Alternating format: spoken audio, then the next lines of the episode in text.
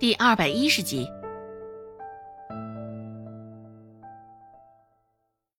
回到周家，周芷也听到孟婆子在说那件事儿。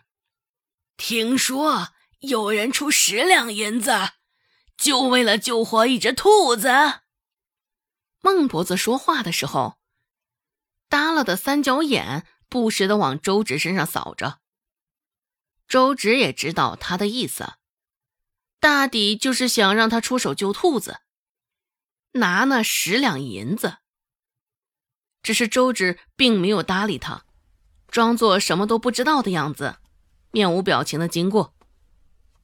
刚想回房间，距离房间还剩四五步的距离，孟婆子喊住了他。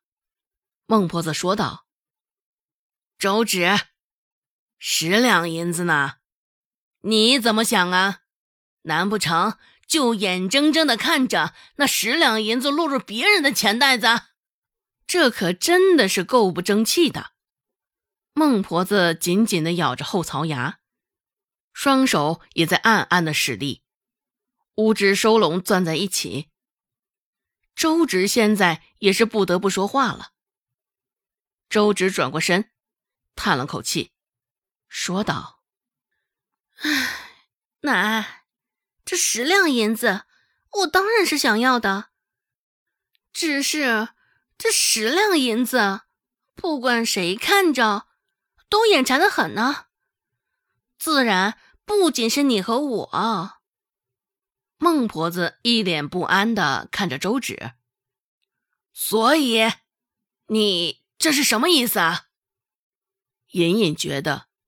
周芷接下来不会有什么好话，隐隐之中也觉得那十两银子应该是没法落入他的钱袋子之中了。周芷耐着性子解释道：“今儿个这膀子是贴出来了，想必看到的人也不少，自然不只是你和我。打这十两银子的主意的人，定然也不会是少数。”想要这十两银子的，什么人都有，恐怕早就有人跑去候着了。咱们本就是漏了下风，估摸着到那儿，十两银子的影儿都不会见着。一旁的周有巧插嘴说道：“你这丫头，你不是会医术吗？怎么说也是在仁惠堂当坐堂大夫的。”说实话，这十两银子，他亦是眼馋的很。若是周芷能够成功拿下这十两银子，兴许孟婆子一个高兴，拍拍孟婆子的马屁，兴许还能打赏他些许。不过，周有巧俨然是想多了。平日里孟婆子那般抠搜的一个人，怎么的还会将银子分给他？看到周有巧眼中窜起的金光，周芷说道：“我是给人看病，只是人家找的却是给兔子看病的人呢。哼，不管是人还是畜生，总归是看病不是？娘，我这讲的有没有道理啊？”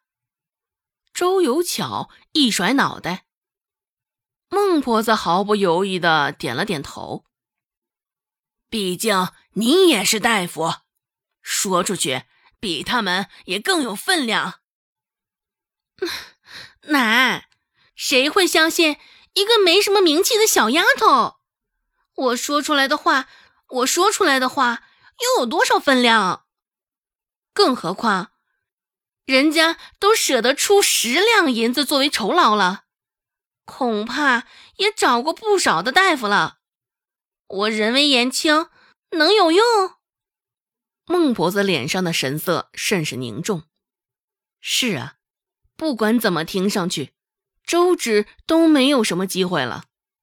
他与那十两银子的缘分，似乎就这样越来越淡了。周芷扫了孟婆子一眼，继续说道：“咱们村子小，但却是人才辈出。”现在这消息一外传，恐怕治好一只兔子得十两银子的美事儿，也不会轮到我头上。孟婆子，这现在这孟婆子，就好像是被霜打的茄子一般，脸上蔫蔫的，眼珠子藏于耷拉的眼皮子之后，现在已经看不出什么神采来。周有巧还是有几分不甘心，毕竟那也是十两银子呀。周有巧心里痒痒的很，不依不饶的问道：“娘，咱们就这么放弃了？”还未待孟婆子开口回答，周有巧就抢在前头，说道：“小姑母。”你恐怕也是不够明白现在外头的情况，不是咱们要放弃，是我们不得不放弃。这样的好事儿，每个人都想争，咱们拿什么去跟人家争啊？毕竟现在天时地利人和这三样都落后了。周有巧抿了抿嘴唇，最后。也只能作罢。原本为了此事，孟婆子还高兴了很久。现在一听周芷的话，希望落空。孟婆子脸上的老态也难以掩饰，佝偻着背，正准备唤周有巧扶她进门，就听到门口响起了一道女声。一婆子满脸笑容的站在周家门口。说道：“孟婆子，可是恭喜你了呀！”